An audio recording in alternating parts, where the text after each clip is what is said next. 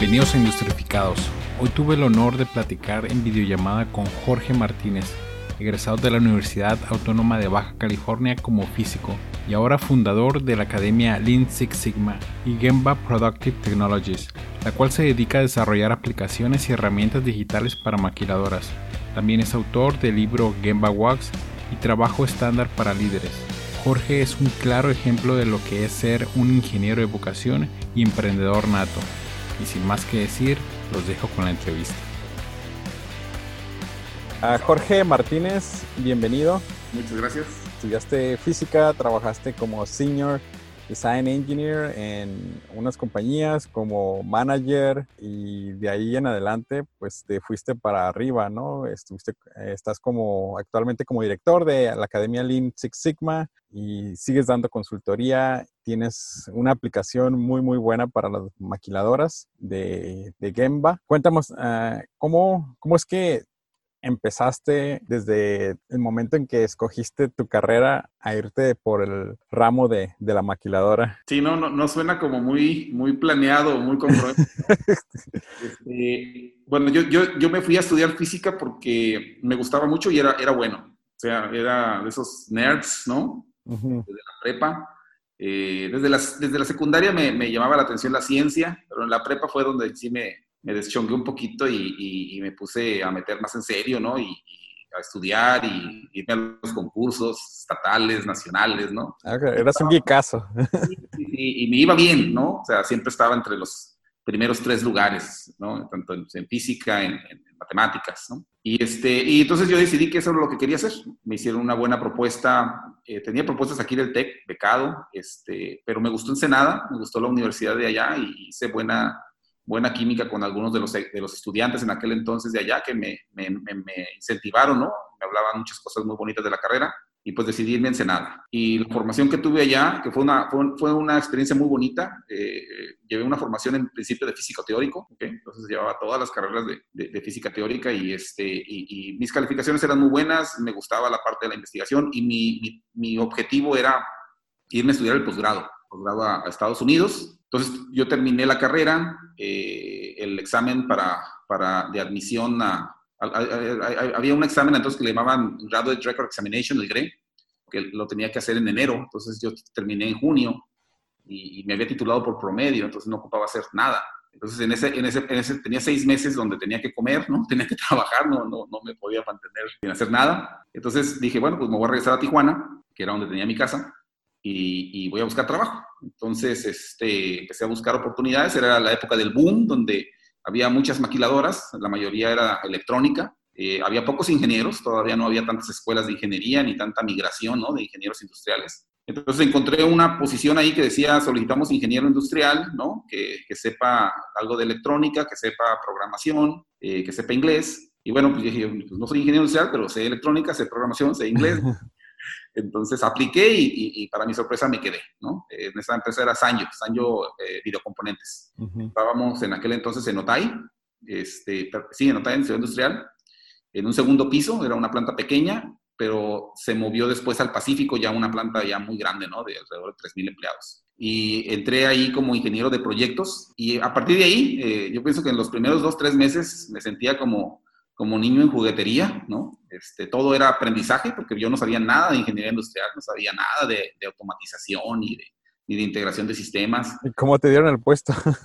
porque te digo, porque no había, ¿no? No, no había. Y, y, como que de, de, alguna manera u otra sí, sí transmito a veces confianza, ¿no? Cuando hablan conmigo, sí, sí, sí se, se, se notaba en aquel entonces mucha energía, yo creo, muchas ganas de aprender, mucha empatía a lo mejor, y, y yo pienso que me lo dieron por eso. O la otra es que no tenían ya más candidatos y les surgían Este, pero fue muy curioso porque entré a la planta, el gerente, yo iba a ser el asistente del gerente de ingeniería, que estaba haciendo un sistema automatizado, en aquel entonces eh, había un departamento de automatización, y lo que ellos querían era, era eh, automatizar operaciones que representaban riesgos para los operadores, ¿no? Entonces, pruebas de alto voltaje o con resinas calientes o cosas así. Y, y este, este gerente estaba haciendo un proyecto pero estaba muy retrasado y me contrató a mí como su chalán, ¿no? Yo le iba a ayudar a todo. Y a los tres días me lo corren al gerente. ¿Sí? Entonces, volando. Sí, salió volando, ¿no? Entonces, eh, al día siguiente se acerca conmigo el gerente de la planta y me dice, me, se presenta, ¿no? Y yo no lo conocía y me pregunta qué estaba haciendo. Yo le digo, no, pues estoy ayudándole a hacer este proyecto. Y me dice, me pregunta, yo, esa pregunta cambió mi vida, ¿no? Porque me pregunta, ¿y este, qué crees? ¿Lo puedes hacer tú solo? Y yo le dije, sí, sí. Y, este, y pues me lo dejó a mí solo. Y pues resultó que cuando lo terminé era el primer proyecto que funcionaba y que salía de ese departamento, pues, ¿no? Era un departamento de, como seis meses y que no había sacado ningún proyecto, pues, ¿no?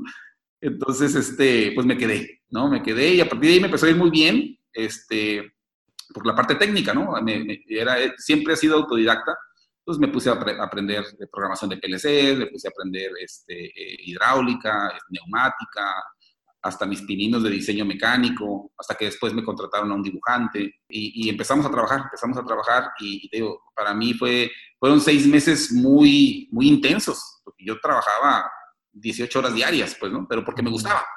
Me gustaba y aparte me pagaban las horas extras, era, era una época de bonanza, ¿no? wow, eso sí, es nuevo. Y, y no lo gastaba, pues tampoco. Entonces me iba muy bien y yo era, como dice la canción Gabriel era muy feliz, ¿no? en, aquella época. Y entonces decidí ya no, ya no seguir mi carrera científica. Dije yo, okay. eh, pido, tengo presupuesto, pues no ilimitado, pero no me negaba nada, ¿no? Salía un nuevo PLC y me lo compraban, un nuevo juguete por allá y me lo compraban. Y este, entonces eh, yo estaba en una época de mucho aprendizaje y decidí seguirle por esa línea. Al final de los dos años ya era jefe del departamento, ¿no? Entonces, eh, este, tenía que 24 años y ya tenía un puesto gerencial, ¿no? bueno, jefe de ingenieros. Empezaban, era una época, como te decía, de bonanza, había, había ofertas por todos lados y sin buscarla me llegó una, otra, una, una, una oferta de, de, un puesto de ingeniería, ¿ok? En otra planta. Y, este, y que me voy, porque el salario y el puesto se miraban muy bien, ¿no? Claro pero mi, mi nivel de madurez no era la de, correcto, porque aquí ya no era ingeniería de, proyectos, pues ¿no? ya era una ingeniería de, de veras, de cargo de, la ingeniería de toda una planta, ¿no? Tienes que ver todo, producción. Estandarizaciones y todo. Y, todo, ¿no?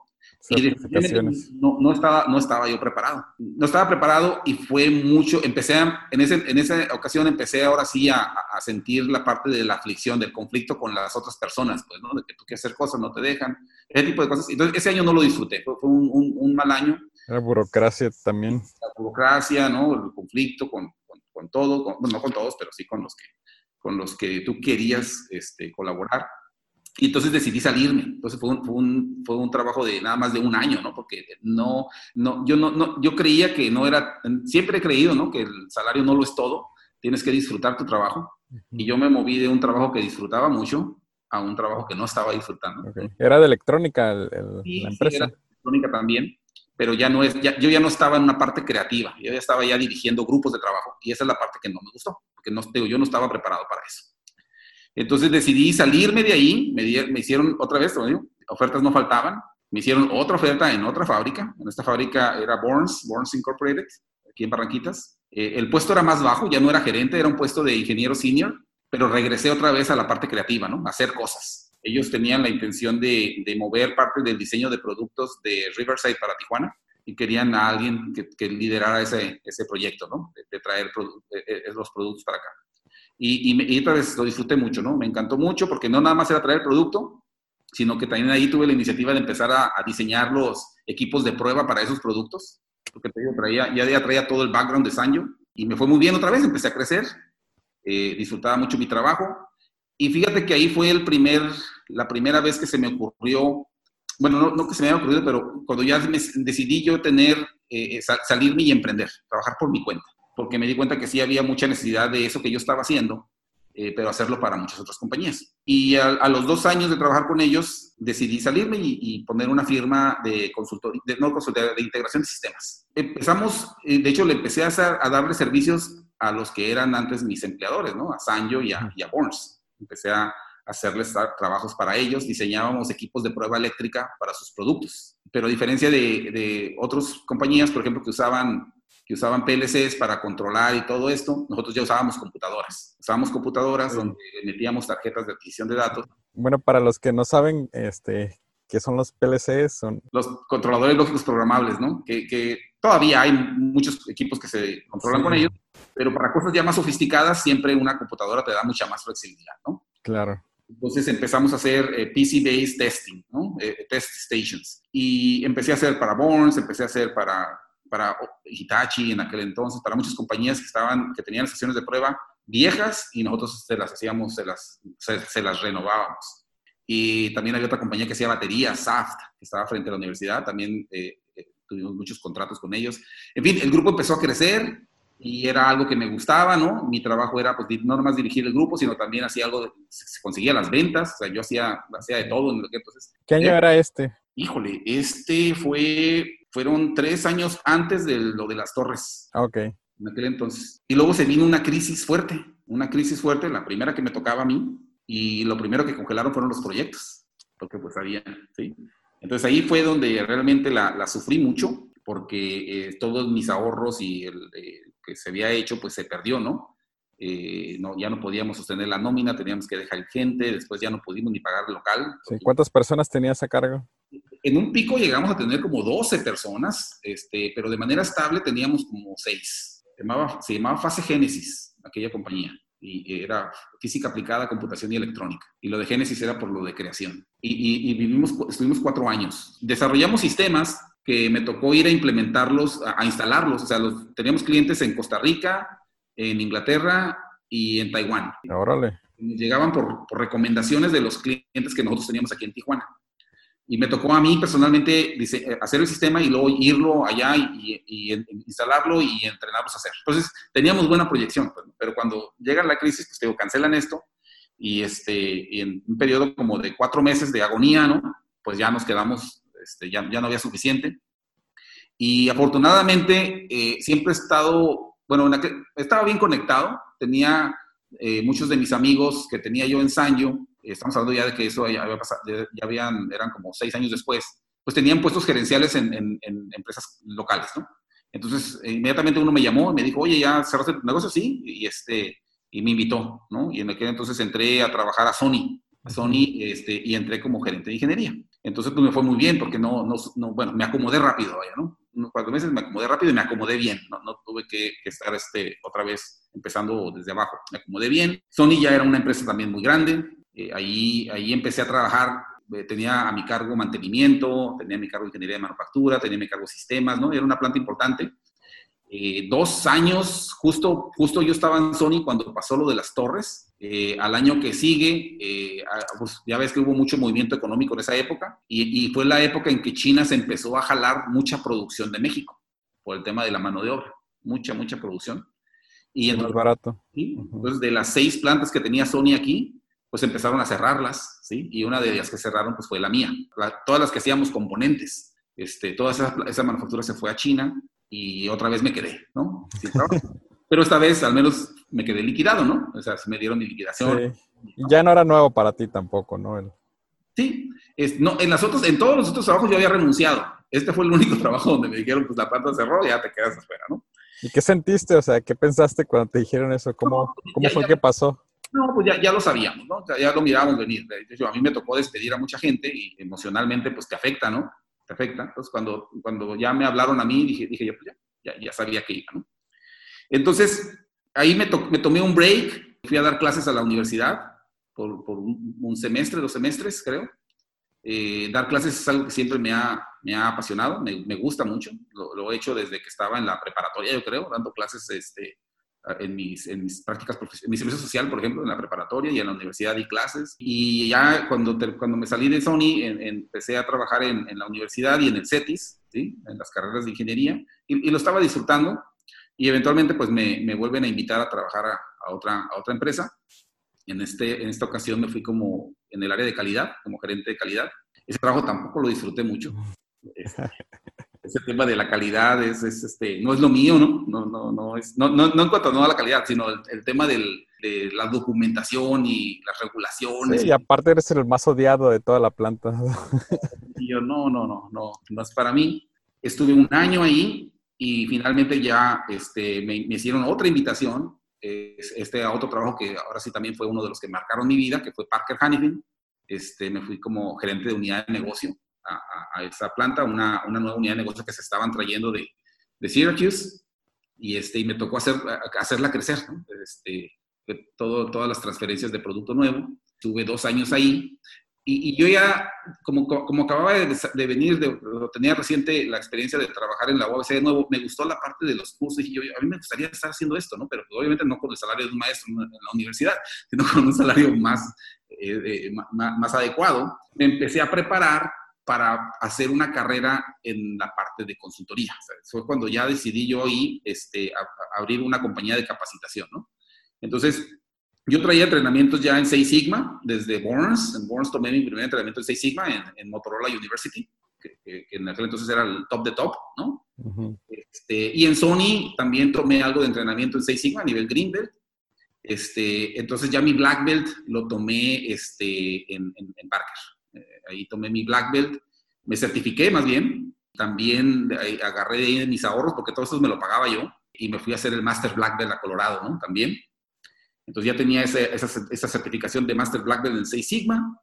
También eh, me aventé la certificación en, de, de APIX, del CPIM, en, manejo de producción e inventarios. Y en cuanto tuve la oportunidad, me fui a Japón a sacar una certificación en Lean, ¿no? Con, con que es la, firma más prestigiosa a nivel mundial, ¿no? Entonces ahí en puras certificaciones eh, que, hice mientras estaba en, esos últimos dos trabajos, pues me gasté como 20 mil dólares, ¿no? De, mi bolsa, o era de lo que yo tenía guardado. Entonces cuando ya tenía esas tres certificaciones, dije, yo ya estoy listo, o sea, ya puedo dedicarme a esto. Me puse a buscar un par de clientes ahí contra, con, mis, mis, contactos, ¿no? Mis, mis, amigos. Y cuando conseguí la primera consultoría, este, decidí renunciar. Dije, ahora.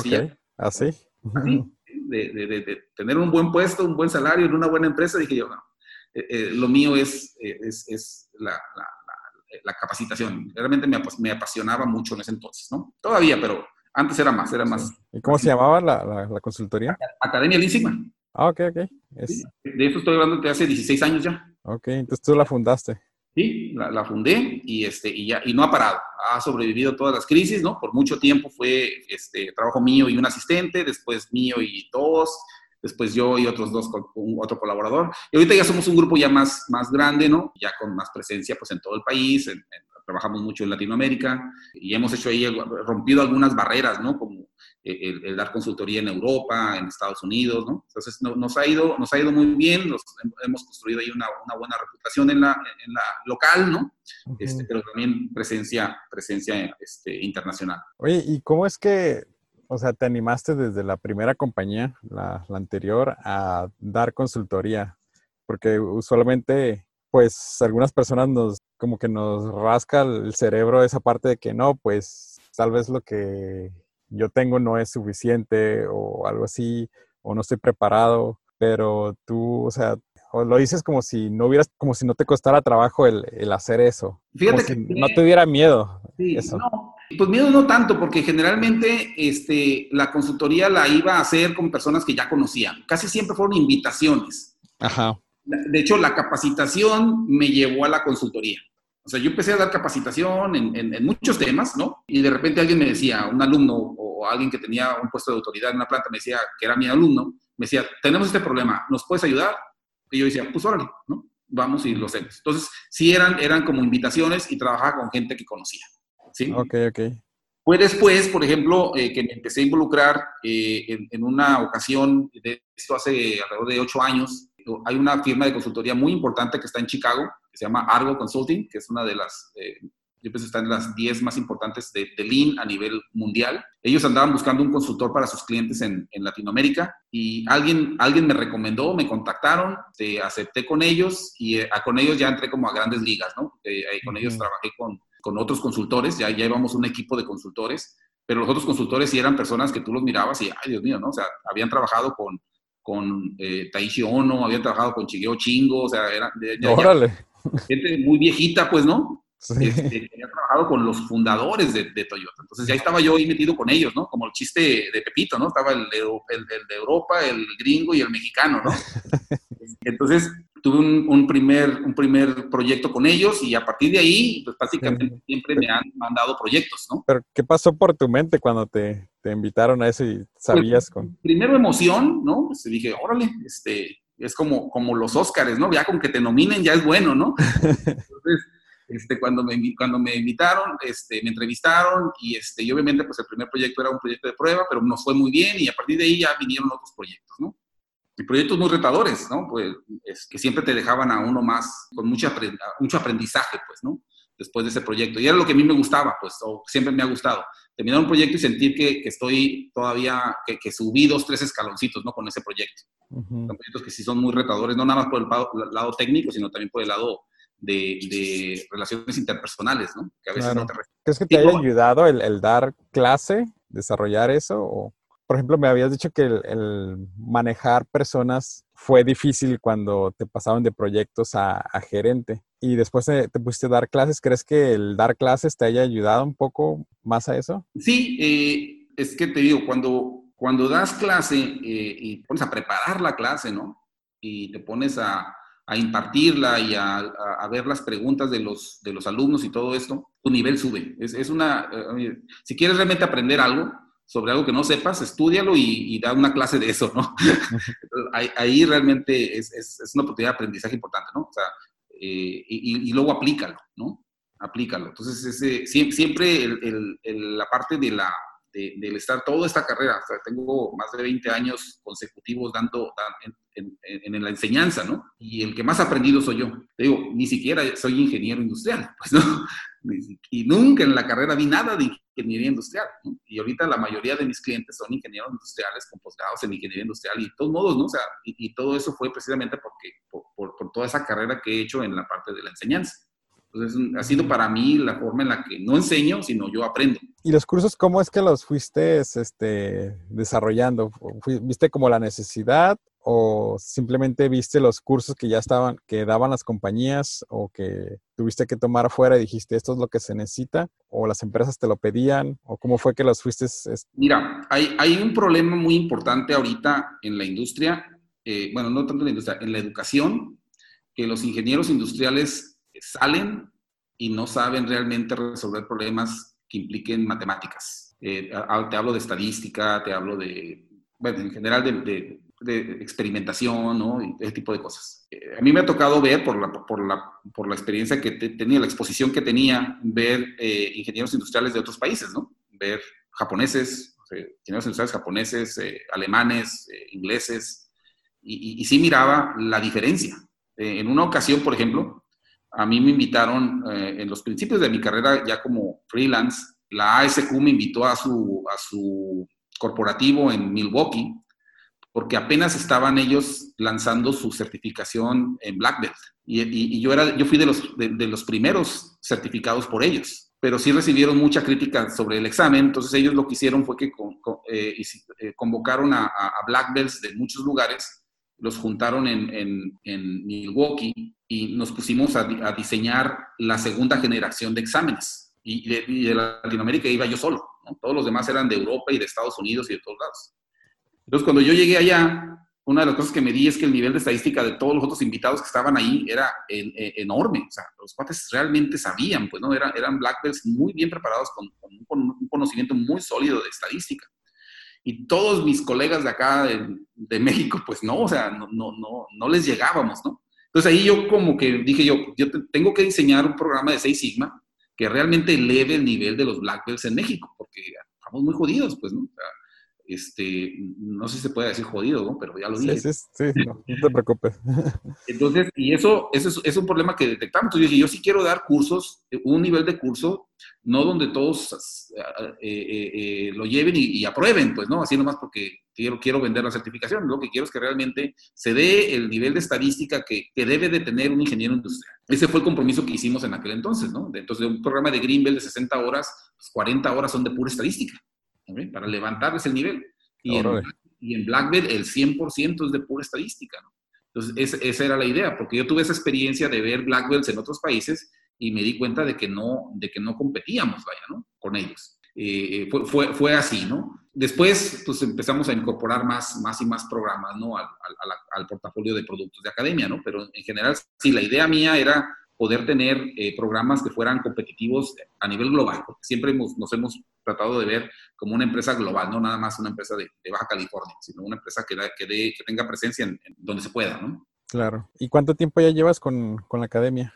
18 años eh, constituida como, antes se llamaba academia, pero no estaba constituida, ya constituida como, como persona moral 16, ¿no? O sea, ok, ok. Antes facturaba como Jorge Martínez y todo. Sí. ya has visto, bueno, supongo que sí, has visto una diferencia grande, ¿no? En alguien que toma un curso con ustedes que en alguien que, que se la avienta así, ¿no? Pues sí, sí, hay mucha diferencia, ¿no? Este, hemos tratado de, te digo, la, la idea es no, no, hacer un curso fácil, sino hacer un curso que realmente tenga el nivel. Y eso me pasaba mucho con muchos clientes, ¿no? Que me decían, es que no te están entendiendo. Bueno, es que yo, mi estilo es que yo en un grupo identifico cuatro o cinco personas que son los más inteligentes y el curso se los doy a ellos, ¿no? siempre decía yo, prefiero que se quejen de que el curso estuvo muy difícil a que me digan que el curso estuvo muy... Muy barco. Muy barco. Este, entonces, eh, y, ese, eh, o sea, el enfocarte en los, más, en los más inteligentes hace que los demás suban el nivel, ¿no? Si te enfocas en los más eh, lentos, haces que los otros bajen el nivel, ¿no? Entonces, la, la, la, estrategia mía siempre fue identificar los cuatro o cinco más, más vivos, más, que, traigan eh, el nivel más alto y, me enfoco en ellos y el curso se los doy para estresarlos a ellos, ¿no? si se quieren poner las pilas, se las van a poner. Y, en, mi experiencia, sí ha resultado bien. Los demás tienden a elevar su nivel, pues, ¿no?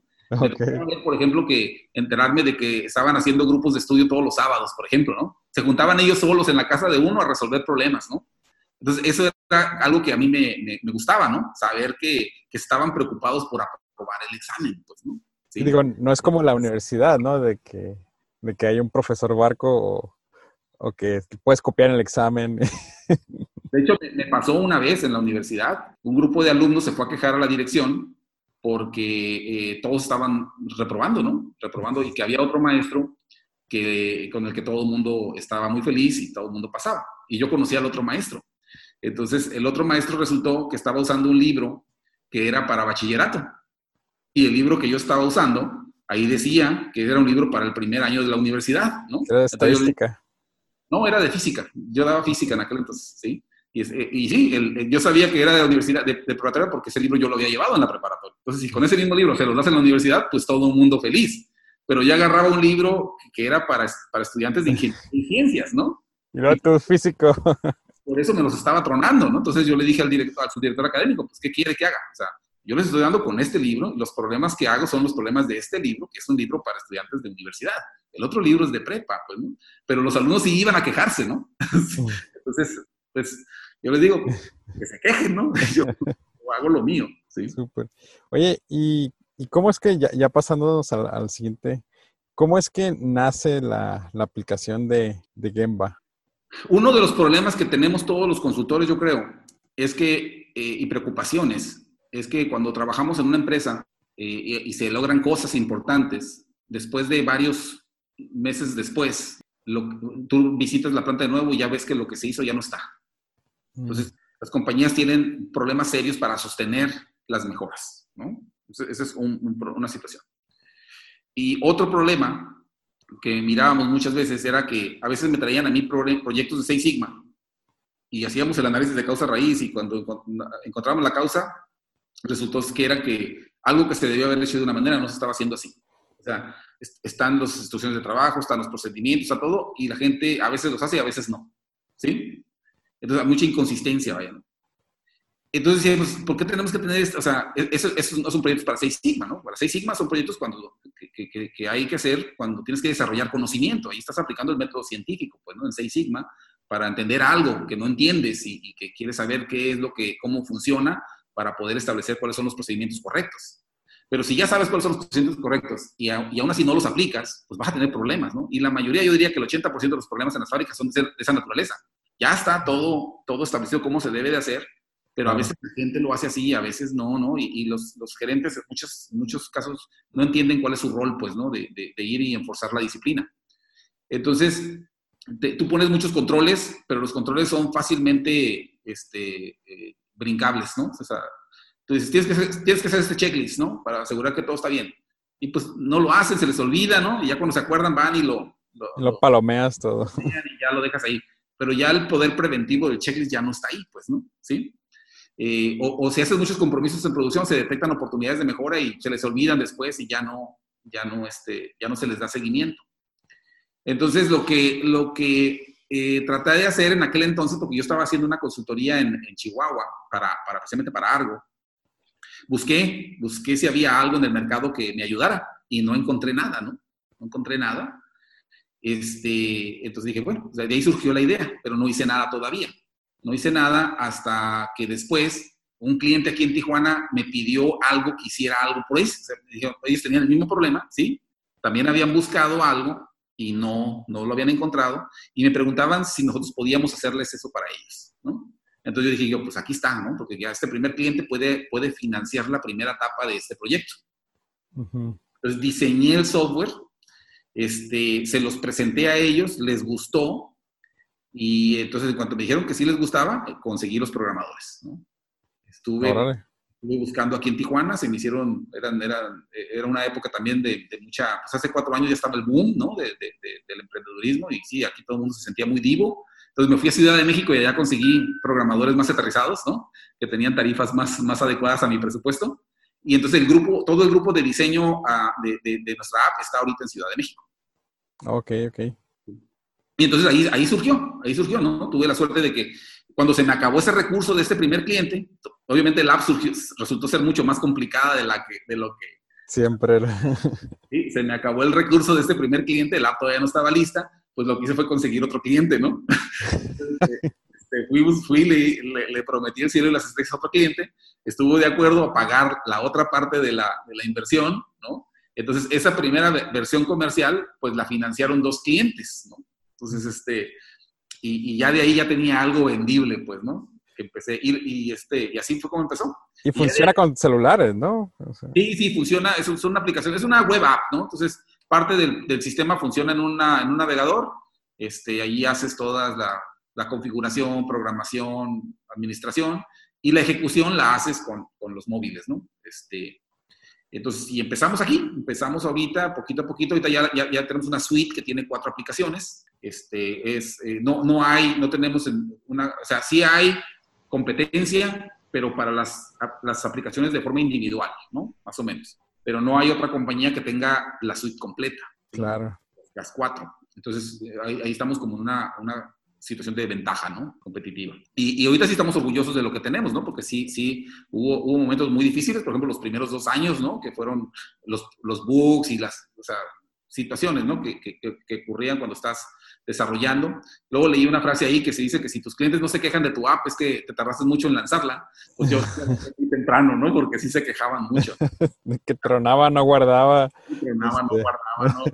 Entonces, eh, ya ahorita estamos en una etapa ya, ya más, más madura, por lo menos con las primeras tres aplicaciones. La cuarta la acabamos de liberar ahorita durante la pandemia, aprovechamos para liberarla este, eh, y creemos que va a generar mucha, mucha expectativa. Pero empezamos a crecer de una manera muy orgánica. Prácticamente no, no, no hemos levantado capital, a menos, pues, tengo un par de socios ahí, ¿no? Que, que, que, han aportado algo, pero nunca nos hemos metido en ninguna ronda de, de, de, levantamiento de capital todavía. No estamos cerrados a eso, a lo mejor después en un futuro, pero hemos crecido de una manera lenta pero orgánica, ¿no? Ya, ya estamos ahorita en, en 14 países, ¿sí? Órale. Prácticamente en, en todo el mundo, ¿no? Tenemos clientes en Europa, en Medio Oriente, en Asia, en, Oceanía y en toda América, desde el norte hasta el sur.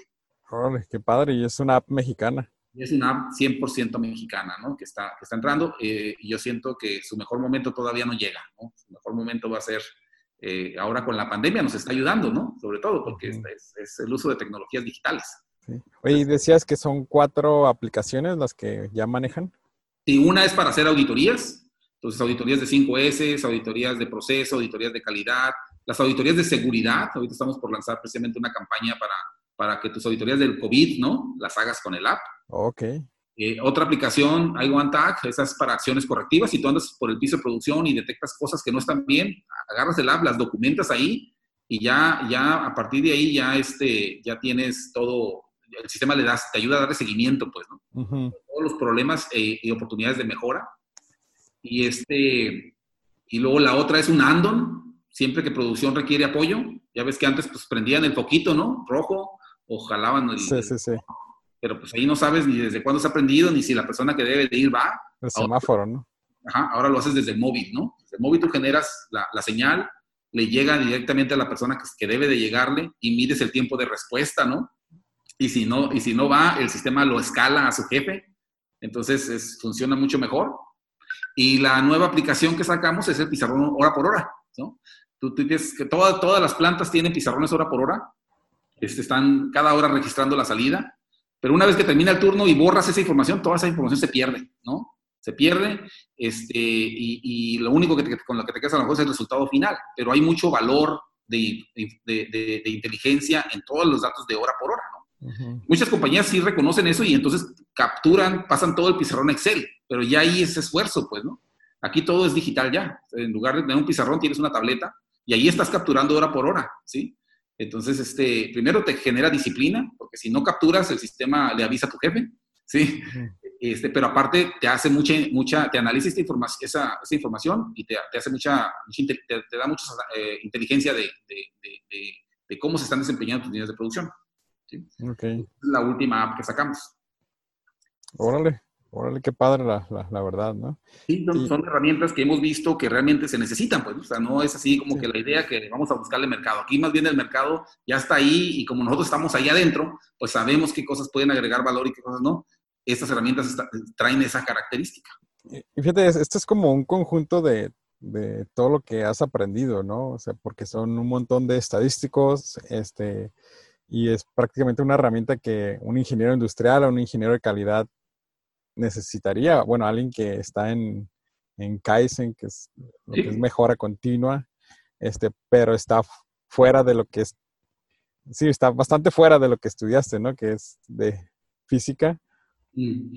pero digo, creo que si no hubieras estado en, la maquila, o sea, tal vez si te hubieras, no sé, enfocado a algo más como óptica o, o, o aeroespacial, o sea, no hubieras caído en, esto, ¿no? Ni en la academia, ni en la aplicación. Son mundos muy diferentes, ¿no? Este, de alguna forma, digo, la, vida te lleva y sí, soy, soy muy, muy oportunista. Eso me describe a mí, ¿no? O sea, siempre traigo el radar prendido. Este, eh, hago lo que me gusta, pero cuando detecto una oportunidad, la, la aprovecho, pues, ¿no? Y, y, en aquel entonces, pues, detecté la oportunidad de irme a un mundo nuevo, que era la, mundo industrial, salirme del mundo académico, irme al mundo industrial, y a partir de ahí también pude haber hecho una carrera dentro de una planta, ¿no? Y ser gerente de planta o director. Claro, y a gusto. eventualmente detecté otra oportunidad y le di vuelta, ¿no? También pude seguir por el área de la capacitación nada más, la consultoría, y me iba bien, pero también detecté una oportunidad, ¿no? En el mundo de las aplicaciones móviles, y quién sabe en qué vayamos a acabar, ¿no? Todavía, todavía traemos baterías nada más. Pero parece como que te tiene que gustar el aprender, ¿no? Porque como tú dijiste, fácilmente te hubieras quedado como gerente y te retiras y, y ya tranquilo, ¿no?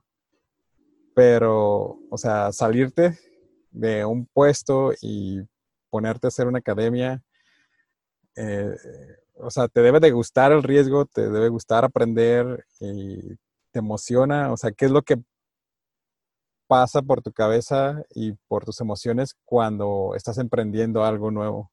Sí, pues yo pienso que todo eso que acabas de decir, o sea, ciertamente, no es que me guste el riesgo, pero no me siento incómodo cuando hay, o sea, yo vivo bien en un ambiente de ambigüedad, de riesgo, vaya, ¿no? O sea, no, no, es que me, me, busque el, el, confort, ¿no? De lo seguro, o sea, estoy bien, tolero bien el riesgo, pero para mí siempre es más este, estimulante el, la parte del aprendizaje, ¿no? La parte del aprendizaje y también los retos. Cuando a mí me decían, y te lo digo bien sinceramente, al principio batallaba, ¿qué hice? Pues di de alta la empresa en Estados Unidos. Entonces, para muchos clientes que son así medios, allá te van a comprar, la garantía te la ofrece la empresa en Estados Unidos, ¿sí? Hay ciertos clientes que dicen, y había ese tipo de, de, situaciones, pues, ¿no? Sí, sí, me, me hablas de, de, que te sientes cómodo en, en, las, en lo incierto, ¿no? En lo... Sí, y me, sí, me siento cómodo, en, en, tengo tolerancia al riesgo, me siento cómodo en navegar ahí entre en, ambientes medio ambiguos. Eh, me gustan mucho los retos, ¿no? Y obviamente uno de los principales retos al principio, pues era tener, eh, tener una, un, producto tecnológico, que siempre mi carrera ha estado ligado a lo tecnológico, ¿sí? que tuviera presencia global, ¿no? Ese, ese era como que mi, mi, mi, mi meta. Este, ¿Por qué global? ¿Por qué no más nacional? Eh, igual fue, fue este, ambición nada más, yo creo. Digo, porque fuiste a, escuelas extranjeras, ¿no? También a estudiar y viste otros ambientes y viste la competencia era muy diferente. Sí, sí, pero te digo, eh, eh, una de las cosas que hemos visto, que, he visto, por ejemplo, yo te decía, hace ratito te decía que, que sí había notado eh, en, cuanto a la preparación, había notado que los black belts este, de, Europa y de Estados Unidos sí tenían un muy buen nivel comparado con los de nosotros, ¿no? Pero en cuanto a innovación, yo no creo, o sea, ahí no he visto diferentes, diferencias. Este, he visto eh, ingenieros en cualquier lado del mundo con el mismo nivel de inteligencia que el de nosotros. O sea, una, cosa es preparación, otra cosa es inteligencia. Los mexicanos somos muy, muy, muy innovadores, ¿no? Somos este, eh, muy creativos. Entonces yo me hacía raro que no tengamos esa presencia, pues, ¿no? Con soluciones innovadoras y creativas en, el mundo. Entonces yo dije, voy, voy a... ¿Por qué crees que sea eso? Y más que hablar de innovación y hablar de industria 4.0 y hablar de esto, mejor vamos a hacer algo, ¿sí? O sea, porque es fácil hablar, pero ya hacer algo y que dé resultados es, es diferente. Entonces dije yo, bueno, ahorita he estado hablando mucho de, de, todas estas nuevas tecnologías, pero vamos a hacer algo, ¿no? Y vamos a hacer algo que, realmente funcione. Y ahí nos hemos concentrado los últimos cuatro años. ¿Y qué crees que, que, le falta al mexicano? O sea, ¿por qué crees que, que no haya tanta, y no, bueno, sí hay innovación, pero muchas veces queda como estancado, ¿no? O se queda solamente en, a veces, como tú dices, en, en ideas, ¿no? O en podiums o en charlas y, y, ahí mueren. A lo mejor porque también muchos quieren ver resultados muy rápido para ya estar este, disfrutando de, las mieles del éxito, ¿no? Este, y, y no es así. Por ejemplo, hasta apenas este último año eh, empezamos a tener números negros con el negocio de, de Gemba Productive Technologies, ¿no? Todos los otros tres años, un emprendedor que no, que no tiene un, este, o la paciencia, vaya, ¿no? De aguantar, eh, pues, veces, no, ahí muere, ¿no? Nosotros, nosotros desde un principio, bueno, yo en particular sabía que no iba a ser sencillo, ¿no? Por ejemplo, academia, pues me llevó 15 eh, eh, años, por ejemplo, ¿no? Tener lo que, lo que, lo que tenemos ahorita, pues sí, un grupo ya sólido y un grupo ya más, más, este, más, un grupo que corre ya, que, se, que corre por su cuenta, pues ahí tengo un grupo muy autónomo, este, y este otro negocio pues no es diferente, entonces si tú quieres este, entrar eh, con un nuevo emprendimiento y al año que entra ya tener resultados y estar con un estilo de vida diferente, pues no vas a hacerlo, pues, ¿no? Y si, y si estás con esa expectativa, pues obviamente al terminar el año, pues te vas a decepcionar y, y vas a buscar otra otra salida. Pero si tú dices, bueno, vamos a, vamos a, entrar en esto en el largo plazo, ¿no? Y vamos a ir viendo, mientras, mientras haya señales de crecimiento positivo, ¿sí? Eh, eh, esto se, sostiene, ¿no? Y va a ser lento y va a ser difícil, pero, pero tú tienes que, tienes que eh, ser firme y mantener el rumbo, ¿no? Tarde que temprano la tormenta pasa y empieza ya a, ver, a ver un crecimiento ya más, más rápido. Y nosotros, pues, los primeros tres años sí fueron complicados, ¿no? teníamos problemas de, de todo tipo, ¿no? Este, de financiamiento, de diseño, de, confianza con los clientes, pues, ¿no? O sea, igual, ¿no? Todavía no generabas eso y de alguna manera ahorita pues ya estás en otro, en otro lugar. Sí, fíjate, algo que mencionaste sobre como la rapidez o el tener las cosas instantáneas, creo que eso ya lo he escuchado más de una vez, de que pues no funcionan así las cosas, ¿no? Pero vas tú a eventos de emprendimiento este, o de startups y te dicen, no, es que tu idea la tienes que validar como en, en una hora, ¿no? Dos horas. Haz tu Business Link Canvas, este, pasas por unos cuantos mentores que no conocen nada de tu mercado. y si ellos te dicen que sí, pues pasas. Y no te dicen que, que no, pues, pues no pasa, ¿no? Y se hace como que esta serie de, bueno, cuando son los Startup Weekends, ¿no? Se hace como que esta, este pequeño ritual y al final se hace como un teatro de que, de quiénes, quiénes son los que exponen mejor, no tanto quiénes son los que tienen la mejor idea. Que pasan, ya ganan, no sé, un año en una oficina gratis o 50 mil pesos o, o algo así simbólico, ¿no? Tú, lo acabas de decir, ¿no? Ya, ya se hizo hasta mucho un teatro, ¿no? Donde hay mucho, como en un circo, ¿no? Están los, los, el público, los, los, cirqueros y los dueños del circo, ¿no? a veces el emprendedor es el que es el cirquero, ¿no? El, que está dando el show. Pero no funciona así, pues, ¿no? No, no, Ni es romántico, porque también en muchos lados te dicen, aviéntate, si fallas, no te preocupes, ¿no? No va a pasar nada. Yo fallé y quebré y perdí amigos y perdí relaciones, ¿no? por, esa situación. O sea, no es romántico fallar, ¿no? Entonces, este, si, si, si, falla un negocio y haces el análisis, hay muchas, hay causas que tú dices, híjole, esto, esto lo pude haber evitado, pues, ¿no? Entonces, eh, pero si no tienes, y, esto lo tienes que tener, tienes que desarrollar el miedo al fracaso, pues, para que te, para que te prepares, vaya, ¿no? Porque si no le tienes miedo, te preparas, ¿no? No está ese instinto de supervivencia. muchos se avientan ahorita, si, si, si, trueno, pues no pasa nada. No, pues esa no es la mentalidad, ¿no? La idea es, este, es, es lanzarte y, tomar, es un asunto de, vida o muerte, ¿no? Claro. porque si te salen mal las cosas, puedes ir hasta la cárcel, ¿sí? sí. Entonces, no, no, no hay que, e, e, es, esas personas que están incentivando a la gente a que emprenda, ¿no? Pues claro, no es su dinero, no es su reputación, no es y a lo mejor ellos nunca han emprendido, ¿no? No saben lo que es. Entonces, se se ha convertido, este movimiento de emprendedurismo se ha convertido en un circo, realmente, ¿no? Donde, donde se, se trata de incitar a la gente a que se metan algo eh, y, ya no les preocupa ver cómo van a salir. Claro, claro. Yo sí he experimentado el fracaso y seguramente lo voy a seguir experimentando en cosas que haga, ¿no? Este, pero ya no es por, por, descuido, ¿no? O sea, al final de cuentas, de repente son casos ajenas a uno. Pero eh, eh, de, de, de, una situación donde saliste mal, tú tratas de hacer lo mejor que puedas y a lo mejor no saliste tan mal, ¿sí? Este, a lo mejor hay algo que se pueda recuperar y que de ahí tú sales, sacas lo que sigue para, las, para seguir creciendo. Claro. En el mundo de, de, los negocios, pues no hay, yo no puedo decir que hay, de, hay, pierdes una guerra, ¿no? O sea, pierdes algunas batallas, ¿no? Pero pues mientras te queden algo de recursos, tú continúas y, y continúas moviéndote. Sí, es diferente aventarse sin planeación que, que aventarse en cabeza sin, sin pensarlo, ¿no? y ese plan es un plan que se puede cambiar y lo vas modificando y todo eso. Y, por ejemplo, para nosotros hemos visto que es mucho más importante aprender cómo convencer a tu cliente que aprender cómo convencer a un inversionista. Y muchos de los emprendedores ahora están aprendiendo cómo convencer inversionistas y casi no tienen nada este, de, skills para convencer a los clientes. El elevator pitch, ¿no? Que, que se lo tienen que aprender de... O sea, no, así nada, Por eso se les acaba el capital y ya no tienen nada que hacer, ¿no? Porque no desarrollaron el skills para convencer a los clientes, que son los que te van a dar el revenue en el largo plazo. Sí. Fíjate que yo no he visto tantos ingenieros como iniciando negocios. Que te he visto más mercadólogos. Está bien, por eso muchos negocios buenos tienes que traer una sinergia de, varias, de varios frentes, ¿no? Un buen mercadólogo, un buen ingeniero, un buen creativo, esas tres cosas pueden hacerte este, maravillas, ¿no? Eh, de hecho, es, complicado. Yo siento que lo mejor es hacer un negocio en, cooperación con personas que te complementen, pues, ¿no?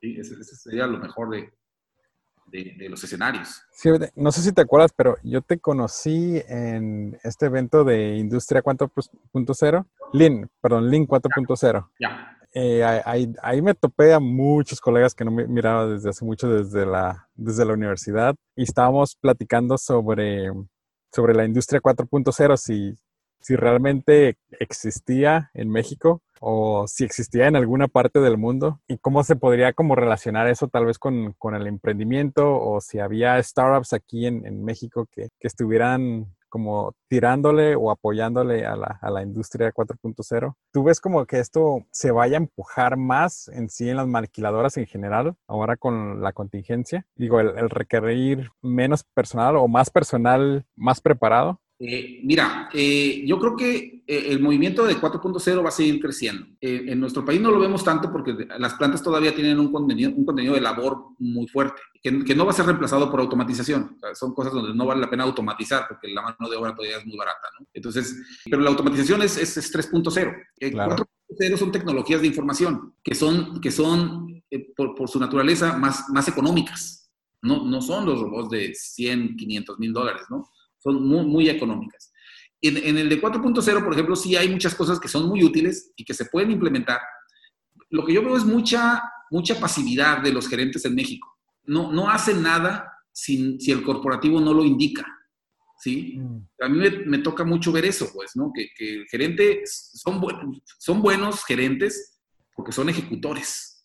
Así, ¿no? Son, son ejecutores. Ellos son buenos para hacer lo que les dicen son buenos para controlar lo que tienen a su cargo, pero no tenemos gerentes innovadores. Mi propuesta.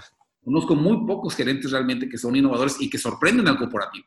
Entonces, ellos son buenos, y mientras la dirección no llegue del corporativo, no van a hacer nada.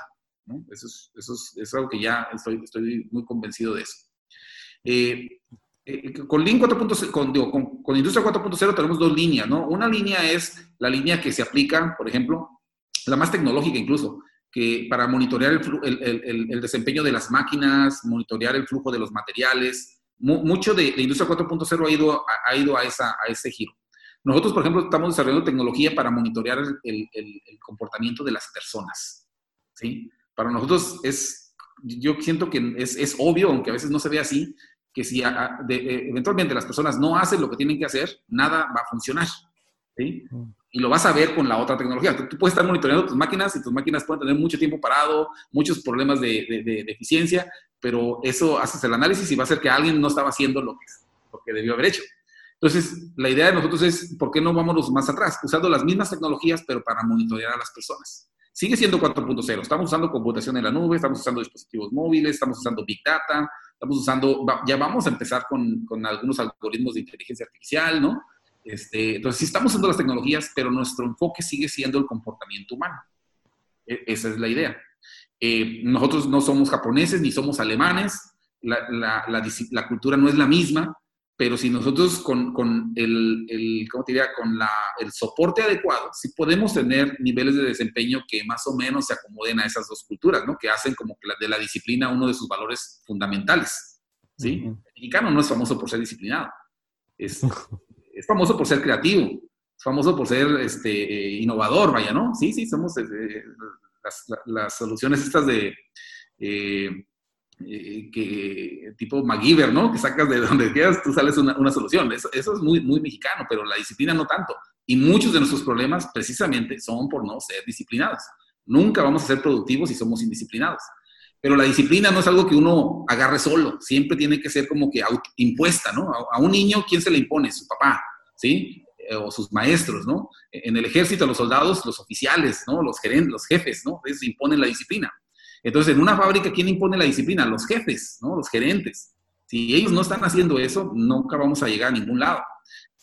nuestras tecnologías están orientadas a eso, ¿no? A, crear organizaciones que sean más disciplinadas. Y, cuando algo no esté bien, en términos de disciplina, este, que los gerentes se enteren, ¿ok? Para que puedan tomar acción. pero, pero las tecnologías las estamos usando, ¿no? Cada vez un poquito más y más y más. Entonces, la integración de las personas es como fundamental, ¿no? El, el, como dicen, si no lo puedes medir, no lo puedes mejorar. Y es, Entonces, no lo puedes medir. Y el ejemplo de esto, fíjate, lo tuve en una situación muy, muy, muy interesante. Por ejemplo, cómo manejan las personas aquí en Tijuana y cómo manejan en San Diego. Incluso cuando cruzan la línea, ¿no? ¿Por qué? Porque allí en cada crucero hay cámaras. Entonces las personas saben que están siendo observadas. En una guardería, ¿qué, qué, qué pasa cuando tienes eh, las cámaras ahí viendo cómo los, los maestros, los, este, los asistentes ahí tratan a los niños.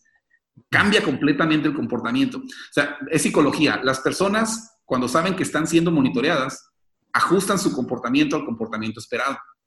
¿sí? Solamente por el hecho de saber que están siendo monitoreadas. Eso hace nuestra suite, ¿no? Monitorea a las personas. De tal manera que si la persona no hace algo que debería hacer, ¿sí? Y ella sabe que si no lo hace, su jefe se va a enterar, lo hace, pues, ¿no? Y, al menos pone esa presión hasta que ya se crea un hábito y ya lo hace. Ok. ¿Cómo lo reciben los operadores o los técnicos? Eh, mal, no, no tanto los operadores, los, supervisores de, producción, los jefes de línea, este, les quitas toda la... todo el poder. sí, todo ese apalancamiento que antes tenían, pues, ¿no? Ahora tienen que hacer lo que tienen que hacer. Esta es una herramienta para gerentes, ¿no? La usan, la usan los supervisores, los jefes de línea, jefes de área, pero el valor en sí es para, para, los gerentes, para que realmente mejore su nivel de control de las áreas de producción. Toda, cada una de las cuatro aplicaciones hace eso. Órale, súper padre. ¿Y cuántas empresas ahorita eh, no has como tenido como resistencia? Bueno, obviamente sí has tenido resistencia por parte de los gerentes para introducir el, servicio, para más que para venderlo, como para que acepten, ¿no? El, querer monitorear. ¿Cuál ha sido como que la objeción más grande de, ellos? Mira, depende. Eh, eh, eh, sí, hemos aprendido mucho en este tiempo sobre eso también. una, yo, yo, por ejemplo, me, aprendí mucho en una estancia que, hice en Alemania de cuatro meses. Precisamente fui a, trabajar con, allá con unos asesores que me iban a ayudar a desarrollar el modelo de negocio, ¿no? porque pues allá estaba como que en su, en su apogeo el 4.0. Entonces me fui para allá. Y ellos me dijeron, es que tienes que ir con el papo, me decían, el papo. Así, mira, pa, pa es pain. ¿Quién está sufriendo el pain, el dolor? Ah. O algo no se hace, ¿quién sufre las consecuencias? Y el po es del power, ¿sí? ¿Quién tiene el poder de comprarte el app? ¿Sí? Entonces, ¿quién, ¿quién tiene el pain y el power? Ellos son los que te van a tomar la decisión, ¿no? Si, si, vas con el de abajo, con el gerente de producción, e, esta, esta, cosa lo va a exponer a él, él no te la va a comprar. Si vas con el gerente de ingeniería, e, esta cosa también lo puede exponer a él, ¿no? Tampoco te la va a comprar. Tienes que ir con el que hace el pain y el que tiene el pain y el power. Y esos son los gerentes de planta. ¿Sí? Entonces aquí es un tema de cómo, los, cómo accesas a ellos, porque son personas muy, protegidas, pues, ¿no? No es fácil llegar a ellos. Claro. Casi con certeza te puedo decir, todos los gerentes de, planta que conozco ya traen el app, pues, en su mayoría, porque los conozco, ¿no? Y voy y se las platico y, les encanta, ¿no? Y, y, los otros que no conozco son porque la vieron en una planta donde ya estaba funcionando, por ejemplo, ¿no? Tenemos un cliente aquí que nos ha mandado un montón de clientes, Costco. Eh, eh, Costco en Estados Unidos, las plantas de manufactura ellos tienen seis plantas de manufactura en todos Estados Unidos, cinco ya tienen el app. Y ellos son una empresa muy abierta, llevan muchos visitantes que ven el app y nos piden información, ¿no? Y, así ha ido creciendo esto, casi siempre por referencia. Eh, eh, pero bueno, ahí estamos refinando nuestra estrategia de marketing, ¿no? Para llegar a los, a los papos. Pero ellos son los que toman la decisión. No puedes llegar abajo, pues, ¿no? Este, porque no te la van a, no, no te la van a querer comprar. Obviamente, sí. no, no lo había pensado, no lo había pensado así. Y digo, ya ahorita como teniendo marcas como reconocidas que están utilizando tu servicio, ¿es más fácil entrar a, a nuevos mercados? Sí, sí, sí. sí. Eh, ahorita tenemos compañías, por ejemplo, eh, hay una compañía que tiene plantas en ocho países y en esos ocho países ya están usando el app, por ejemplo, y es una planta, planta es una compañía líder en el mercado de biotecnología, por ejemplo.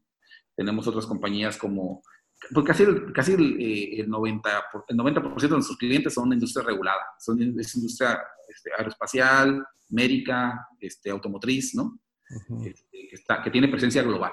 Entonces, ha sido un proceso, y, pero yo pienso que casi eh, de aquí para adelante ya va a ir fluyendo más, con, con menos esfuerzo, ¿no? Ya, ya, es más por recomendación que por el mismo esfuerzo de ventas de nosotros, incluso. Ok. Oye, ¿y tú has ido a eventos de, bueno, regresando un poquito a la parte de, de startups. ¿Has ido a eventos de startups de emprendimiento? Sí, sí, sí he ido. Como, como en una ocasión, eh, ¿has escuchado de Posible? Ah, no. Posible es una iniciativa de Televisa y Nacional Monte de Piedad. Hace como seis años, eh, en, la primera generación. Ahí, ah, sí, sí, sí. Ahí metí un proyecto yo, que era un proyecto de generación de energía, que todavía lo tengo ahí en la, en la, en la canasta de to-dos, en cuanto haya el recurso ahí fue donde me di cuenta que todo esto era un circo. sí, pero me gustó la experiencia, en fin, a final de cuentas, ¿no? Porque eh, hubo una convocatoria a nivel nacional, entonces mi proyecto quedó entre los, el, único proyecto aquí de Baja California, de hecho, este, y luego hubo un bootcamp de 100, de 100 emprendedores, ¿no? Eh, entonces ahí también eran cursos, todo lo que dijiste, ¿no? Y eventualmente se, se, se, se, redujo la cuenta a 10, ¿no? Y ahí quedó también el mío. Entonces era, de, o sea, que te decía, ¿no? Oye, de, de 30 mil proyectos que quedes en los primeros 10, es fregoncísimo, ¿no? Claro. Debes de ser muy exitoso, pero nadie apoyó el proyecto con lo que yo ocupaba, que era el financiamiento, ¿no? ¿Cuánto ocupabas en ese entonces? alrededor de, no sé, 50 mil dólares, algo así. O sea, no era ni mucho. ¿sí? pero, pero, pero ahí se queda, pues, ¿no? O sea, no, eh, son, son más de show, como para crear parafernalia alrededor de, de, ciertas instituciones. Sí. ¿No, te han, ¿No te han invitado como para mentor en algún...? Eh, no, digo, todavía no creo que esté listo para eso porque todavía no tengo que una empresa que tenga ya como que... El billion. ah, no, el billion, ¿no? Pero fíjate, bueno, lo que he visto de ti es que, o sea, tú tienes más currículum que muchos de los mentores que, que yo he tenido. Como si me he metido más por, por ese rubro pues, bueno, digo que, sería como una buena, una buena oportunidad, ¿no? Para conocer también otros, otros mercados, otros emprendedores. Sí, sí, sí, igual un momento, ¿no? Este, una de las complicaciones que traigo es que nunca estoy en un, en un mismo lugar por, por, por, más de dos, tres semanas, ¿no? Ahorita con la cuarentena, pues sí, estoy aquí, pero generalmente estoy, estoy en, en, múltiples lugares, ¿no? Es complicado, pero no, no es, es, es, algo que sí, definitivamente podemos hacer en un futuro. Ok. Bueno, Jorge, ¿quieres vamos cerrando para que continúes tu, día? Te voy a hacer unas preguntas concretas, puedes explayarte hasta, hasta donde quieras. Eh, muy importante, yo creo la pregunta más importante que les hago a, todos los invitados es ¿cuál es su comida favorita? Los cortes. ¿Filetes como brasileños? New York, o sí, esos cortes. No, no, no la comida brasileña, el corte bien hecho, de tu platote, la, oh. el ladrillo. Con sangre y todo. Sí, sí, no, tres cuartos. Con vino, definitivamente. Mejor bebida. El vino, por mucho. Sí, yo soy, soy apasionado del Valle de Guadalupe. Ah, perfecto. Y vino en un tiempo, tuve una vinícola. Oh, órale, órale. No está en tu currículum eso. No, no está. en LinkedIn sí está. Vale, Mejor libro. Ah, aquí sí hay varios. Yo pienso que el que más me ha marcado es eh, Bajo la Rueda de Germán Hess. Lo agrego a mi lista. Sí, ese es, te, va a encantar ese libro. Y un libro con el que me identifico mucho es eh, El viejo y el mar, de Hemingway. El mejor momento. Profesional. Yo en una ocasión, bueno, durante toda mi carrera, ya ves que la, influencia de Alemania en la ciencia y la tecnología ha sido siempre muy, muy marcada, ¿no? Sobre todo en la ciencia. Y este, yo siempre, mi sueño era haber ido a Alemania a, a tomar cursos, ¿sí? Y nunca pude nunca pude ir a Alemania a tomar cursos, pero cuando fui a dar un curso, ahí fue como que un momento, porque fui, fui, fui a Alemania contratado para, para dar, dar un, curso de planeación estratégica a un grupo de gerentes alemanes. Órale. Y fue así como que un momento de realización que no, que no, que no he podido igualar todavía, ¿no? Este, sí, rompí una barrera, ¿no? Dije yo, órale, que, cómo te da la vuelta es la vida, ¿no? Y que te lo pidan ellos, ¿no? También. y que te paguen, ¿no? paguen la parte, ¿no? Estuvo, estuvo muy bien. Ah, ¿Una habilidad inútil que tengas? Habilidad inútil. Soy bueno para los juegos de estrategia. No, no me, sí, me gustan mucho los juegos de estrategia. ¿Como de mesa o de videojuegos? de computadora. Ah, como Age of Empires, sí. Ándale, Age of Empires, Civilization. Eso ah, me encanta. No me sirve para nada, pero seis horas jugando. yo también era, era, todavía. Si pudieras enviarle un mensaje de WhatsApp a todos los mexicanos, ¿qué diría? El universo no te va a proveer de nada. sí. No hay tal cosa como justicia. O sea, lo que tienes no es lo que mereces, es lo que te consigues, ¿no? A través de la negociación o del trabajo duro o de lo que sea. ¿sí? Sigue esperando que el, universo te provea y ahí te vas a quedar esperando.